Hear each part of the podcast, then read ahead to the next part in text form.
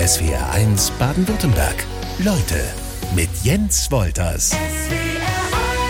Lea Söhner ist zu Gast in SWRs Leute. Sie sagen über sich, Sie haben bäuerliche Wurzeln. Wo liegen die genau?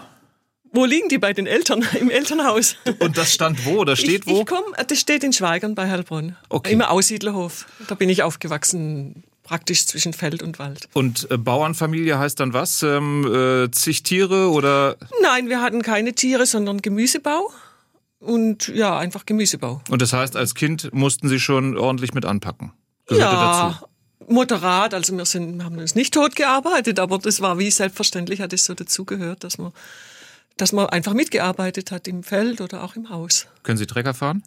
Ja, Oder Traktor, Entschuldigung. Traktor sagt man auch nicht. Schlepper sagt man im Schwäbischen. okay. Können Sie Schlepper fahren? Ich kann Schlepper fahren, aber ich habe drei Brüder und die haben das dann immer besser gekonnt wie ich. Okay, ich merke aber ich würde mir es noch zutrauen. Das ist gut. Ich merke schon, ich bekomme auch noch so eine, so eine kleine Lektion äh, Schwäbisch mit dazu. Schlepper. Habe ich gleich notiert. Äh, was haben Sie noch für, Genau. für Erinnerungen, ähm, Dinge, Düfte so an diese Zeit? Düfte ist gut, ja. Also Frühling jetzt, ne? Also Mhm. Wenn der, er irgendwann kommt. die Mischung von Diesel und frühlingshafter Erde, das ist für mich Heimat quasi. Wenn man so auf der Pflanzmaschine sitzt, äh, hinter, hinterm, hinterm Schlepper Ja. und äh, Salat pflanzt und äh, mit Mutter oder Schwester oder Cousine und wir singen dann und äh, machen einfach so bis zum Horizont die Felder voll mit äh, Salatpflanzen. Das äh, sind sehr schöne Erinnerungen. Aber das klingt so ein bisschen nach, nach Bilderbuch, oder? Ist, äh, ja, nein, ich sag unter jedem Dach ein Ach. Also auch bei uns gab's äh, Probleme, aber ich, ich finde, das sind gute Wurzeln, also als Bauerstochter aufgewachsen zu sein, weil man da doch wie so so Fundament mitkriegt von von Erde und wo alles herkommt und ähm, wovon wir leben und auch ein Stück Bodenständigkeit. Haben Sie sich da was von, von behalten? Also ähm, eigenen Anbau im Garten? Oh je. Okay, doch nicht. Oh je, ich habe schon Probleme mit Balkonpflanzen. Also meine Mutter hat einen grünen Daumen, aber den habe ich nicht geerbt. Okay. Den habe ich nicht geerbt, nee. Das, Aber, aber so, mh, ich habe ja lange in der Stadt, in Stuttgart hier gewohnt. Und jetzt lebe ich ähm, quasi in einem kleinen Häuschen und wenn ich rausgehe, bin ich auf der Erde und nicht auf der Straße, wo Autos vorbeifahren. Und das ist schon mein inneres ähm, Wesen eher, dass ich, äh, wenn ich aus der Türe raustrete, dann auf der Erde stehe. aber Sie haben beides halt so gebraucht. Also äh, Ihr Lebenslauf ähm, gibt einiges her, wie Ja. ich es eben schon angedeutet habe. Und bevor Sie sich dann auf den Weg gemacht haben, so ein bisschen was von der Welt zu entdecken und unterwegs zu sein, gab es da irgendwie so ähm, ja schon relativ früh den, den Wunsch nach noch mehr Freiheit loszuziehen? Ja, auf jeden Fall. Also das Thema Freiheit ist ja sowieso ein Grund, das begleitet mich mein Leben lang, was immer das auch heißt. Aber vielleicht ist es auch eine, eine Wurzel, eine bäuerliche Wurzel, weil ich bin äh, räumlich wirklich mit Freiheit aufgewachsen. Also wir konnten hin, wo wir wollten. Also nur unser eigener Mut hat unseren Radius begrenzt. Das war schon sehr schön. Wie, also, ist, wie ist Ihre Definition von Freiheit? Was, was gehört dazu? Oh, Schwierig? oh, oh. Sollen wir jetzt über den Schillerschen Freiheitsbegriff diskutieren? Wie, wie immer Sie es anlegen. Ja, das äh, ist ein Thema, das kann äh, einfach nie, das hat, hat nie ein Ende. Also zuerst mal fängt sie an, okay, ich bin, ich bin unabhängig, mich äh, grenzt niemand ein, ich kann machen, was ich will. Das sind aber quasi nur äußerliche, äh, nur äußerliche Aspekte von Freiheit. Es geht auch um, um so ein inneres, ähm, oh, jetzt kommen wir gleich in ganz philosophische Themen hinein. Gern.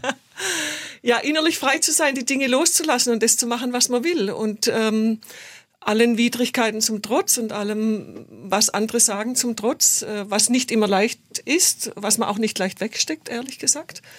Und trotzdem bei sich zu bleiben und äh, das zu machen, was einem, was einem wirklich vom Innersten her zieht. Das ähm, heißt Freiheit, Mut und manchmal kriegt man aufs Dach. Was haben Sie von Mutter und Vater mit auf den Weg bekommen? Ja, fange ich mal bei der Mutter an, weil da fängt ja immer alles an. Äh, mein, also unsere, ich kann mal sagen, aufgewachsen bin ich schon in einem sehr religiösen Fluidum. Also pietistisch kann man fast schon sagen. Und meine Eltern haben aber, und das rechne ich ihnen echt hoch an, sich wirklich verunsichern lassen in ihrem Glauben. Und meine Mutter war wirklich bereit, unsere frechen Fragen anzuhören und versucht darauf zu antworten. Von Ihnen und wir, ja. Feuer und Schwert haben wir da so sie herausgefordert und äh, und da muss ich sagen, das äh, rechne ich ihr hoch an, weil die, die hat mir auf eine Art und Weise mitgegeben, alles zu hinterfragen. Mhm. Weil sie es erlaubt hat. Ich habe von mir aus alles hinterfragt, aber sie hat es erlaubt, ist drauf eingegangen, hat nicht abgewunken.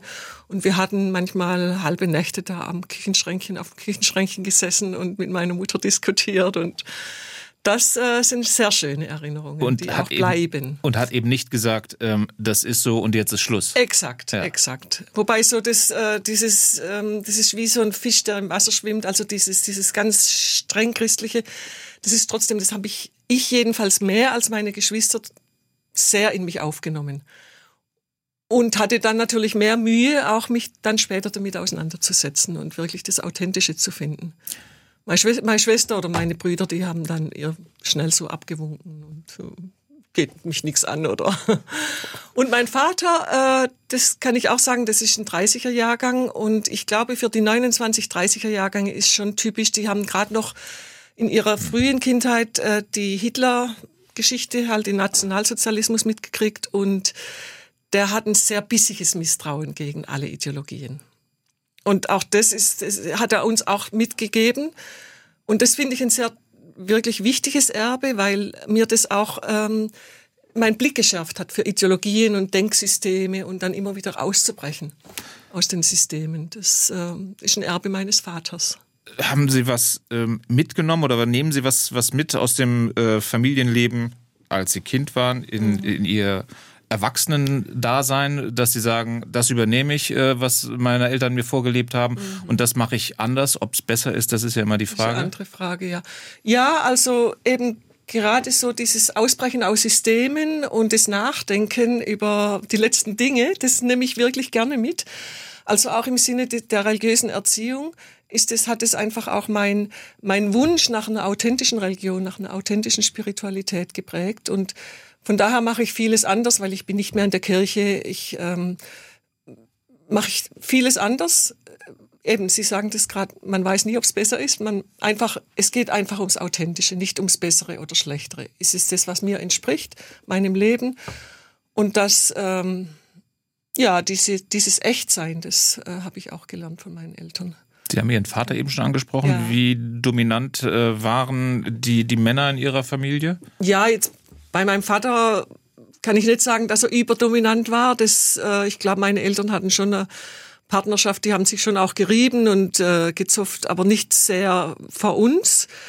Ähm, die waren, glaube ich, gleich stark, so kann ich sagen. Aber wir haben schon einen, einen, einen echten Alpha-Mann in der Großfamilie und das war mein Großvater. Und da muss ich sagen, der hat sehr reingewirkt in unsere Familie, ohne dass er selber irgendwas. Ich habe ihn nicht so sehr gekannt. Da ist auch gestorben, da war ich ach, Kind. Aber über meine Mutter, die, die waren ähm, elf Kinder, neun Mädchen und ähm, der hat alle seine Mädchen extrem geprägt. Und was, äh, was irgendwie kommt seine, ähm, sein ganzes Wesen kommt quasi wie in unserer Familie über meine Mutter. Also wenn man es jetzt psychologisch betrachtet, also systemisch, dann kann man das ja auch verstehen, dass hm, wenn so starke Vater-Tochter dann ihren Vater repräsentiert in der Familie. Und mit der Person haben Sie sich dann nachher noch äh, intensiver auseinandergesetzt? Ja, genau. Ich habe dann, das war jetzt erst 2017, habe ich ein Buch geschrieben über diese Familie, die also meine mütterliche Herkunftsfamilie.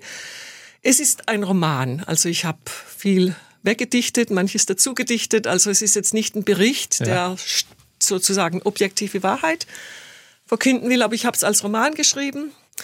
Äh, zwölf Frauen und ein Mann, äh, wie ein ähm, sehr charismatischer Ehemann, Großvater, Vater, praktisch das ganze Umfeld ähm, bestimmt auf eine Art. Und diese Frauen, die eben Ehefra zwei Ehefrauen und ähm, neun Töchter und auch Enkeltöchter, wo jede Frau um ihr eigenes Leben ringt. Und manchen gelingt's und manche gehen aber auch zugrunde dran. Bäuerliche Wurzeln hat SWRs Leutegast Lea Söhner. Die Familie, haben wir gehört, spielte auch immer eine gehörige Rolle und spielt auch immer noch. Und ähm, die Kirche, das Thema hatten Sie eben schon so ein bisschen angerissen. Mhm. Ähm, da gab's sage ich mal, starke Schwankungen, würde ich mal sagen. so kann man vielleicht ja. sagen. Welche Wichtigkeit hatte die zumindest früher, wenn Sie wie auf Ihre Kindheit zurückschauen? Da gehörte sie einfach mit dazu. Ja, also die Kirche hat äh, ganz große Bedeutung äh, gehabt oder eigentlich immer noch. Also wir sind jeden Sonntag in die Kirche gegangen. Es gab keine, wirklich keinen Sonntag. Das kenne ich. Und es ist aber so wie, wie mein Zellgewebe, so. Es ist so wie in die Zellen hineingewachsen, dieses Kirchliche. Und obwohl ich heute wirklich weit weg bin, aber es gibt äh, noch ähm, so ganz tiefes Empfinden von, wenn ich zum Beispiel ähm, Matthäus Passion vom Bach höre oder äh, die ganzen Choräle. Also ich kann viele Choräle noch auswendig. Das hat meine Mutter auch äh, ein bisschen forciert, indem sie, wir, wir haben, haben dann immer eine Tafel Schokolade gekriegt. Also die mit äh, okay. Zitronen von der Füllung, wenn wir ein Paul Gerhardt-Lied mit mindestens sieben Versen auswendig sagen konnten. Und da habe ich mich natürlich bemüht. Also so schlecht ich in der Schule war, aber das habe ich. Die Schokolade das war mit dem, Das war gut. Ja. Und ich kann einfach die Lieder heute noch. Und ich muss ganz ehrlich sagen, wenn ich ähm, auch wenn ich in einer wirklich schwierigen Phase bin, dann ähm, sage ich mir manchmal noch den Vers, befiehl du deine Wege und was dein Herz kränkt. Der allertreuesten Pflege, das der den Himmel lenkt und ich, ähm, das gibt mir noch was. Aber die Kirche selber, also so die verfasste Kirche, das, äh, das hat irgendwann nicht mehr gepasst. Ja, Sie haben ja gesagt, dass es sogar relativ früh bei Ihnen angefangen hat, dass Sie Fragen gestellt haben, ja, dass Sie diskutiert haben genau, äh, zu Hause. Genau, aber da war noch keine Frage von aus der Kirche austreten. Also meine Mutter hat sich auch gerieben mit der Kirche äh, auf ihre Art. Sie war lange in der Synode, hat auch fleißig mitdiskutiert, aber sie hat immer gesagt, auf gut Schwäbisch, es ist eurem sei Kirch, es ist halt eurem sei Kirch. Und das Gleiche habe ich auch in mir. Also es ist meine Kirche, obwohl ich gar nicht mehr an der Kirche bin. Also für bestimmte Art bleibt es einmal kirchlich, immer kirchlich. Aber vor dem Austritt, den Sie jetzt gerade schon ja, erwähnt haben, ja. steht ja dann doch noch ein ganz anderes Kapitel in Ihrem Leben. Sie haben äh, Diakonie und Religionspädagogik genau, studiert. Genau. Und waren wirklich aktiv in der Kirche. Genau. Ich habe schon eine Identität gehabt als Kirchenfrau von Art. Habe ich auch loslassen müssen. Äh, ich habe äh, tatsächlich in der kirchlichen Fachhochschule in Ludwigsburg ähm, Diakonie und Religionspädagogik studiert. Und für mich war da vor allem die theologische Auseinandersetzung wichtig, weil ich aus, die, aus diesem ganz engen pietistischen Umfeld wirklich so angefangen habe zu suchen, was, was ist, was, wenn das eine nicht mit meinem Leben korreliert, was ist es dann? Mhm und habe mich äh, so in diese in diese Theologie da ganz gut hineingearbeitet in, während dieser Ausbildung und habe dann aber eben ähm, den diakonischen Weg gewählt und war dann sozial als Sozialarbeiterin Sozialdiakonin äh, eben auch auf der Karlsruhe mit Behinderten gearbeitet. Und haben aber alles in allem nicht die Antworten gefunden, die sie gesucht haben? Nicht letztlich nee. Es, ging, es geht ja immer weiter, irgendwie geht es immer weiter. Ich weiß nicht, ob das jemals aufhört, im Leben weiter zu suchen oder weiter irgendwann verlässt man die Ebene des äh, richtig und falsch oder die Ebene der, der Ideologien oder der, des, des, der Geschichten drumherum und sucht im eigenen Inneren, was, was bin ich, was ist Gott. Und äh, das hört nie auf, glaube ich. Und da habe ich aber wirklich weitergemacht äh, mit dem Suchen, habe mich, ich glaube, meine Suche, wenn ich es heute sehe, meine Suche war vielleicht eher unbewusst, wer bin ich als Frau? Mhm. Also in, innerhalb der Kirche oder sagen wir mal, der christliche Götterhimmel, vor allem protestantisch, da gibt's ja nicht viele. Also wir haben ja auch nicht mal die Jungfrau Maria. Wir haben gar nichts. Da ist so der monotheistische Männlichkeitsmann wirklich auf die Spitze getrieben, sage ich jetzt mal. Und dann habe ich mich ein bisschen äh, mit der feministischen Theologie befasst. Ähm, war aber schnell wieder weg, weil letztlich ist die Bibel ja schon trotzdem ein patriarchales Buch. Und ich habe mir so vorkommen, wenn die feministische Theologie doch einfach wie alles noch mal so ein bisschen hindrehen will mit Maria Magdalena und den Frauen in der Bibel. Es hat mir nicht wirklich, ähm, es hat mich nicht befriedigt in diesem Sinn, muss ich sagen. Und ja, dann, ich habe einfach gelesen und habe dann ähm, ein Büchlein entdeckt, das war auch auf der Karlsruhe damals. Genau. Und Eros und äh, Religion? Das war jetzt äh, der Walter Schubert. Das Buch äh, ist, das muss ich auf später äh, datieren. Zuerst war die Jutta Voss. Und das hat bei mir schon was ausgelöst, obwohl man vom wissenschaftlichen Standpunkt vielleicht sagen kann, vielleicht war, ist sie jetzt nicht mehr up to date, so ganz in allem, aber macht nichts. Jedenfalls äh, die Bedeutung des weiblichen Zyklus, die kulturelle Bedeutung des weiblichen Zyklus. Und da hat sich für mich eine Türe aufgemacht, dass in vorchristlichen oder einfach, also auch vor 6000 Jahren, bevor das Alte Testament geschrieben worden ist, dass es da andere Kulturen gab, wo das Weibliche und vor allem einfach der weibliche Zyklus, der Mondzyklus, dass das ganz andere Bedeutung gehabt hat und dass es ähm, einfach das, das menschliche Bewusstsein von diesem Zyklus, äh, zum Beispiel ist nicht umsonst, dass Mens gleichzeitig Geist und Menstruationsblutung heißt, also die mhm. Ursilbe davon ist. Und das klingt sehr ähm, eine, fremd für uns auf den ersten Blick. Aber da habe ich wirklich gedacht, ach so war das mal und habe so, so gemerkt, ach ganz früher, da haben die Menschen noch ganz anders gedacht.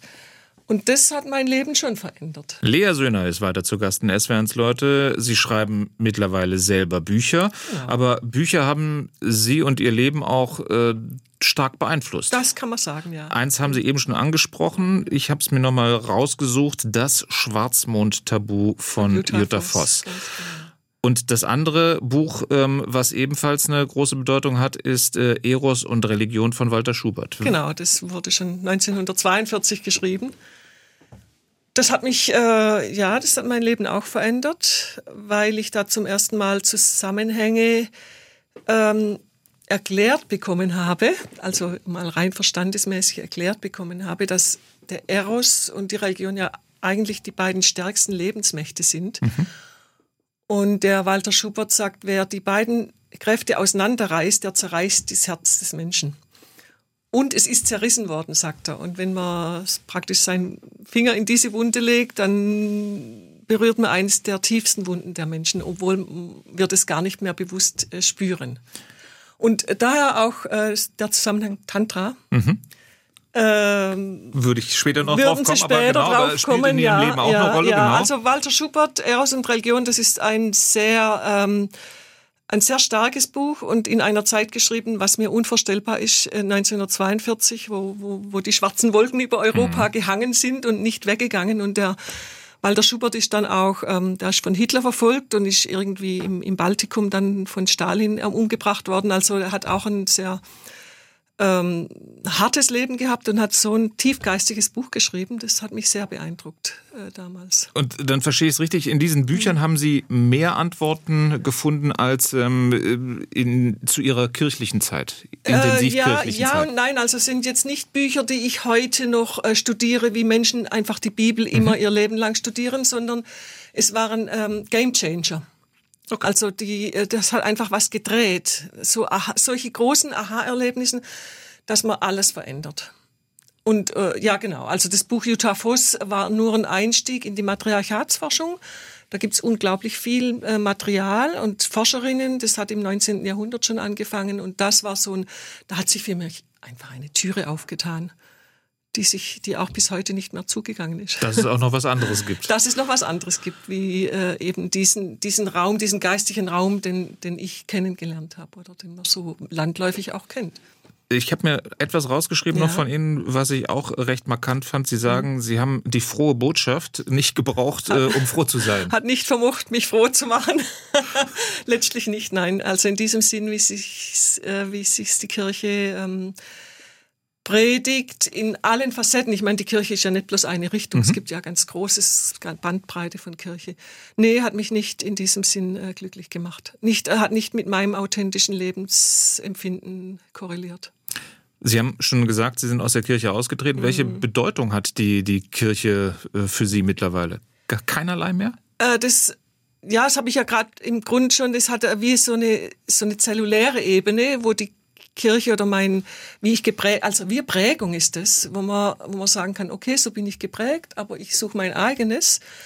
Die Prägung ist trotzdem da, die bleibt auch. Also ich habe, es gibt ja den Spruch einmal katholisch, immer katholisch, aber ich bin protestantisch und das gilt dafür genauso. Das, das ist so ganz, das ist so einfach eine Wesensprägung. Das heißt, ähm, Sie ähm, haben für sich mit der, mit der Kirche nicht abgeschlossen, aber Sie haben halt einen, einen anderen genau, Weg gefunden. Genau, nicht in diesem Sinn richtig gebrochen oder, oder so, aber ich bin einfach, habe mich weiter bewegt oder woanders hin bewegt. Die Vögel singen weiter ist ein Buch vom Leben und vom Sterben, geschrieben von SWRs Leutegast Lea Söhner. Wie nah ist äh, diese Erzählung so aus Ihrem persönlichen Umfeld? Ja, es ist schon eine ein Stück weit auch eine Verarbeitung vom Tod meines Mannes, der Trauerprozess. Also das Buch erzählt in der Rahmenerzählung, ist relativ leicht durchschaubar, äh, autobiografisch.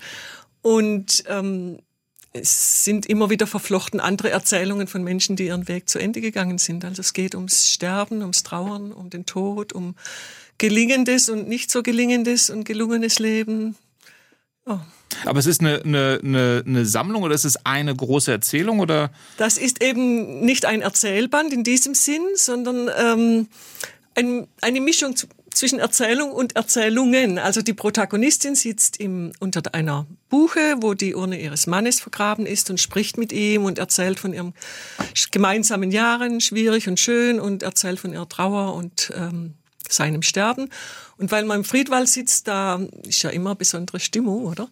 Und da kommt es ihr vor, als würden Seelen vorbeistreifen und ihr zuflüstern, erzähl auch von mir. Und dann fallen ihr Geschichten ein von der Großmutter, vom Großvater, vom, von verschiedenen Leuten, die schon gestorben sind. Und die Geschichten werden da erzählt, sind verquickt mit der Rahmengeschichte.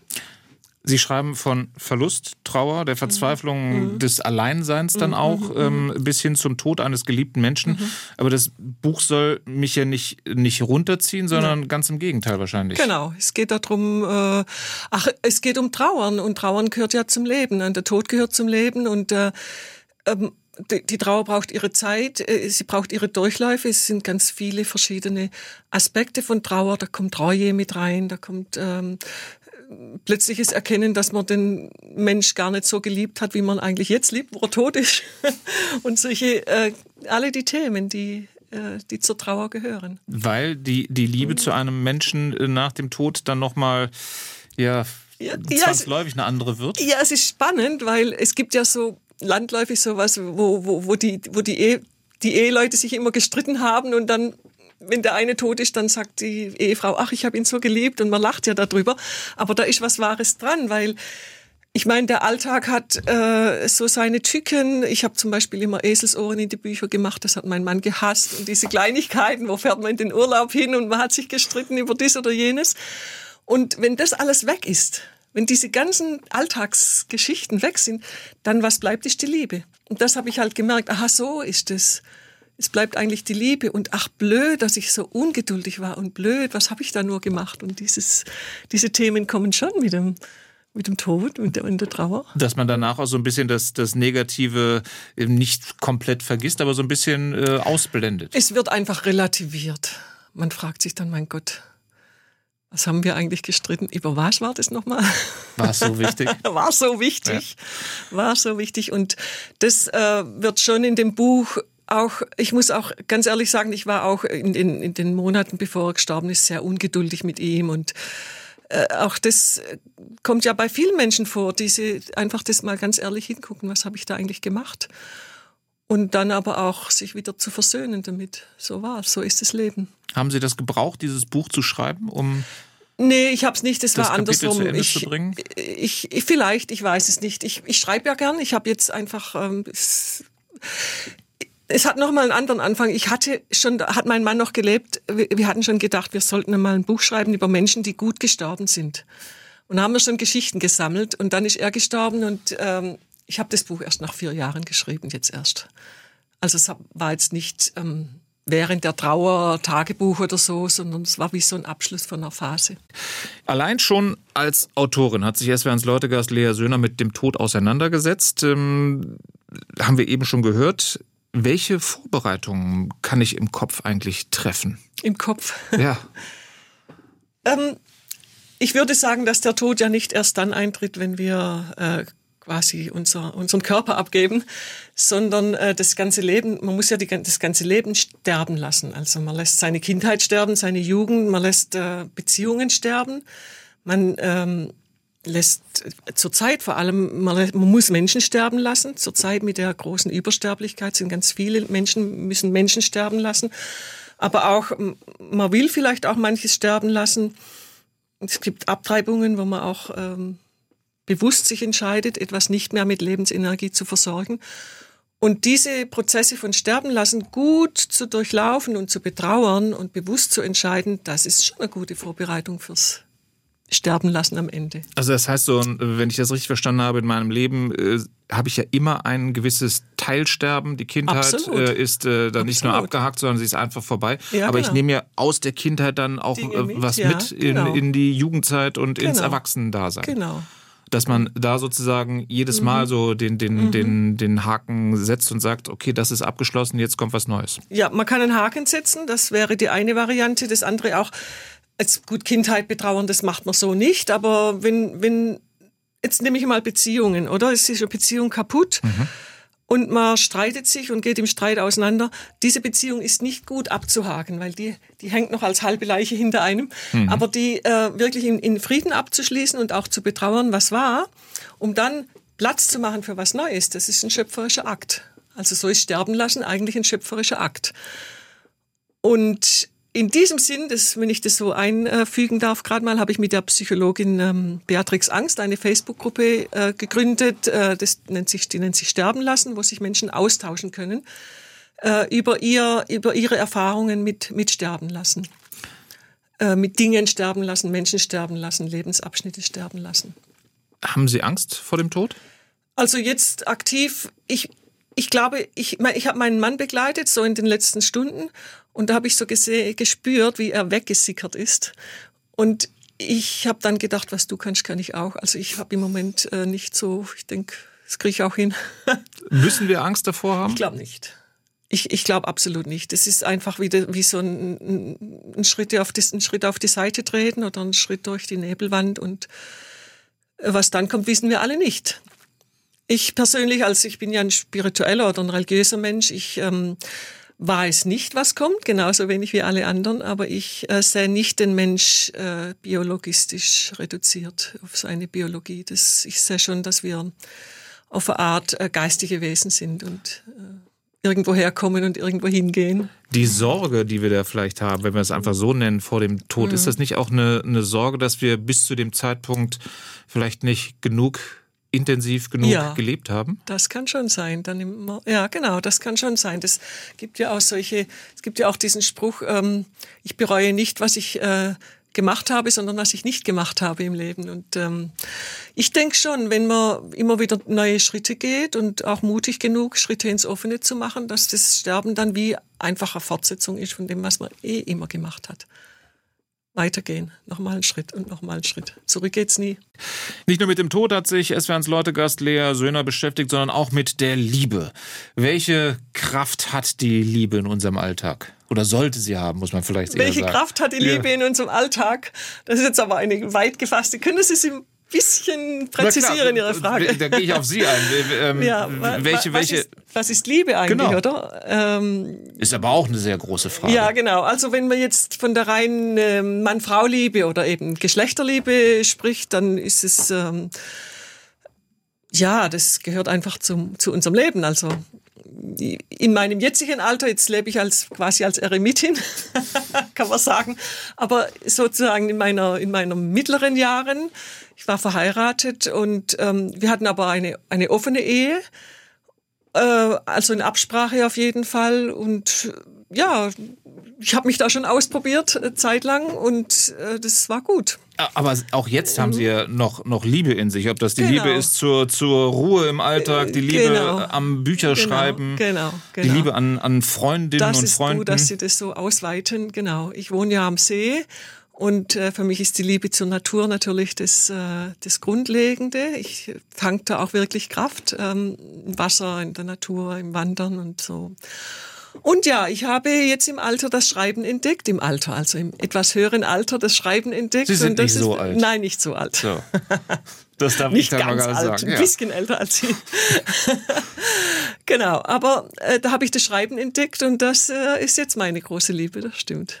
Und äh, wie leben Sie die aus? Äh, jeden Tag aufs Neue? Ja, jetzt habe ich eben diese drei Bücher geschrieben. Das dritte kommt äh, im Juni raus und ich bin jetzt gerade an zwei neuen Projekten. Das eine ähm, auch mit der Psychologin Beatrix Angst zusammen. Sterben lassen ist so der Sterben und Sterben lassen ist so der Arbeitstitel, wo es um diese Themen geht. Wie können wir im Leben schon ähm, die Dinge gut sterben lassen und einen schöpferischen Akt draus machen? Und das andere ist wieder ein Familienroman. Ne? Die Liebe. Ähm, die Liebe wieder. Die hatte aber noch eine größere Bedeutung in ihrem Leben. Und zwar haben sie in Stuttgart und in der Schweiz Tantra-Zentren aufgebaut. Genau. Da musste ich äh, mich erstmal schlau machen. Was Vielleicht geben. Sie mir ähm, eine Begriffserklärung. Was ist Tantra? Ja. Gehen wir wieder zurück zu dem Thema Matriarchatsforschung oder Eros und Religion. Mhm. Äh, da gibt's, ähm, da ist Tantra das kommt quasi aus dem Indischen sozusagen. Das sind die letzten Reste von Kulturen, wo Eros und Religion zusammengehört haben. Und äh, jetzt, was bei uns als Tantra ist natürlich mh, hm, sehr verändert und auch an uns Westliche angepasst. Und was wir daraus gemacht haben, wieder so ein ganz kleiner Teil, und das sind die Tantra-Massagen. Äh, das heißt, es ist eine Ganzkörpermassage, wo der Eros mit einbezogen ist. Also es geht jetzt nicht der Fokus auf die Sexualität, sondern äh, der Fokus ist ähm, einfach loslassen, ganz entspannen, nichts tun, möglichst auch nichts denken, das funktioniert aber nicht, sondern einfach wirklich äh, loslassen und auftanken. Ich habe mir, noch, ich hab mir noch was rausgeschrieben. Ja? Ganz, das ist Tantra ist ein ganzheitlicher Weg zur Verwirklichung höchster Liebe. Oh, das ist aber jetzt ein, hohe, äh, ein, ein hoher Begriff. Ich weiß nicht, wo Sie das herhaben, aber das... Ähm, aus den Weiten des Internets. Aus den Weiten des Internets, ja. Ja, wieder das, das Thema, was ist Liebe? Und was ist dann auch noch höchste Liebe? Und was ist auch höchste Liebe? Also wenn, wenn Sie von höchster Liebe sprechen, dann können wir von der göttlichen Liebe sprechen. Und ähm, da sind wir wieder bei der Religion. Und da kann man sich ja fragen, was ist Religion, was ist Eros, wie gehört das zusammen, oder? Da sind wir wieder bei einem der Ausgangspunkte. Da sind wir wieder bei einem der Ausgangspunkte in, in, meinem Leben. Das ist ein Ausgangspunkt und äh, man muss vielleicht auch beide Begriffe mal versuche mal in einem Satz. Ja. Was ist Religion? Oder wenn, wenn, wenn wir der Möglichkeit einer Metaphysik Raum geben, dann kommen wir ja irgendwo her und gehen irgendwo hin. Äh, wir haben es aber vergessen, wenn wir auf der Welt sind. Aber das lebt als Traum noch in uns, als Sehnsucht, als Verschmelzung mit dem Göttlichen, als Sehnsucht danach. Und ich sehe das so, dass Menschen, die dieser Sehnsucht folgen und diesem Traum, dass das religiöse Menschen sind. Und man kann das auch nicht machen, das ist einfach ein Weg. Und Eros, ähm, ah, okay, Eros erklären in einem Satz.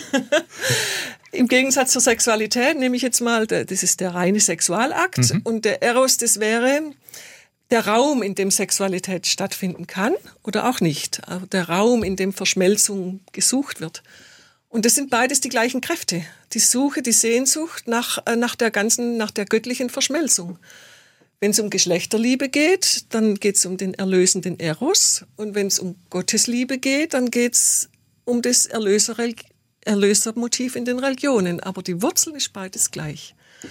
Und das kommt halt im, im, im Tantra, in der Tradition von Tantra zusammen. Und da kann man dann wieder von höchster Liebe sprechen, Jetzt haben wir aber einen weiten philosophischen Ausflug gemacht. große, große Themen in zwei Sätzen erklärt. Sie haben es aber geschafft. geschafft. Lea Sühner in SWRs Leute in der Kirche gearbeitet, durch die Welt gezogen. Den Aspekt haben wir noch gar nicht besprochen, wo sie überall waren. Die Ausbildung zur Psychotherapeutin, die Errichtung von Tantra-Zentren, dazu noch Bücher geschrieben. Das ist so ganz kurz und knapp das äh, spannende Leben von SWRs ähm, Leutegast Lea Söhner. Was haben Sie noch vor? Schreiben. Ja? Das wäre jetzt so meine Spur, ja. Mhm. Und das nächste Buch, Sie haben es eben schon angedeutet, mhm. Äh, steht schon an. Das kommt dieses ist, Jahr sogar genau, raus. Genau, also das nächste Buch kommt jetzt im Juni raus, das ist schon fertig geschrieben, das heißt Wiederfinden und ist auch wieder ein Generationenroman. Allerdings ähm, spielt er in einer ganz anderen gesellschaftlichen Schicht, äh, geht äh, so intellektuelles Bildungsbürgertum und aber auch wieder auf der anderen Seite das äh, kleinbäuerliche Milieu, die da zusammenkommen und das Thema Nazi-Verbrecher und Nazi-Opfer und diese ganzen Themen. Das das Projekt, was ich jetzt gerade habe ich auch schon gesagt, diese Sterben lassen mit der mhm. Beatrix Angst zusammen.